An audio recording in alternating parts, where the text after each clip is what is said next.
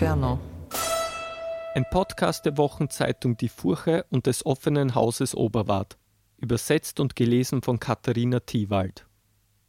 Gesang 6 an Cerberus vorbei. Als ich wieder meine Sinne finde, sehe ich, wohin ich mich beweg und dreh, sind neue Foltern, neu gefolterte. Ich bin im dritten Kreis beim Regen ewig kalt, schwer und verflucht. Er hört nie auf. Die regenüberströmten Menschen werden von Cerberus bedrängt.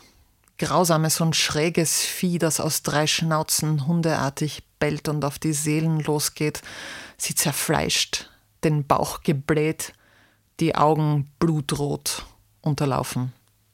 Als er uns wahrnahm, widerliches Vieh, riss er die Schnauze auf und fletschte seine Zähne. Da griff Vergil zu einem simplen Trick. Dem Höllenhund in dessen Gier stopfte er mit blutgetränkter Erde, die er aufgesammelt hatte, die Mäuler, und der fing selbst vergessen an zu kauen. Wir gingen über Schatten, die der schwere Regen beugt. Wir setzten unsere Füße auf sie, diese leeren Bilder, die wie Menschen schienen. Nur einer setzte sich rasch auf, als er uns sah. He du, rief er, du höllischer Tourist, ich komme aus Florenz wie du. Giaco nanntet mich ihr Bürger. Ich bin nur deshalb hier, weil ich ein Vielfraß und ein Säufer war. Weil ständig Wein durch meine Kehle rann, rinnt's jetzt beständig auf mich nieder. Ich hakte nach, ich würd am liebsten heulen, wenn ich dich so sehe, festgepfropft in diesem Schlammloch.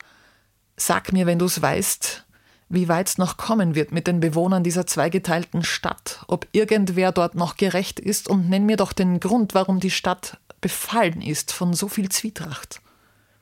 Und er zu mir, es wird zum Blutvergießen kommen.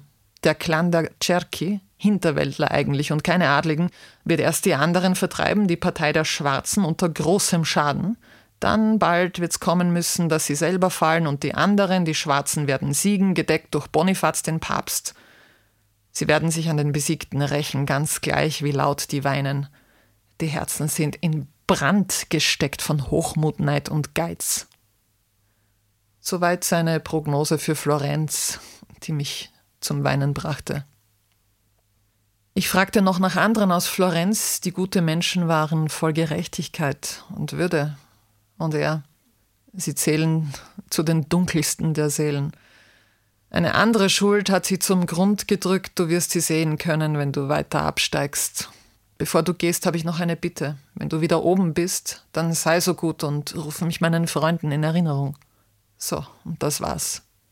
Die klaren Augen verdrehte er, bis man das Weiße sah, dann fiel er runter zu den anderen Blinden. Vergil erklärte mir, er wird sich nicht bewegen, bis er die Engel die Posaune spielen hört, wenn dann der Richter kommt. Es wird dann jeder Tote an sein Grab zurückkehren und seinen alten Körper anziehen wie ein Kleidungsstück und hören, was die Ewigkeit ihm für ein Lied pfeift. So gingen wir durch diese dreckige Mixtur von Schatten und von Regen. Ganz langsam setzten wir die Schritte und redeten von manchem, was noch kommen wird. Dort, wo man absteigt, trafen wir auf Pluto.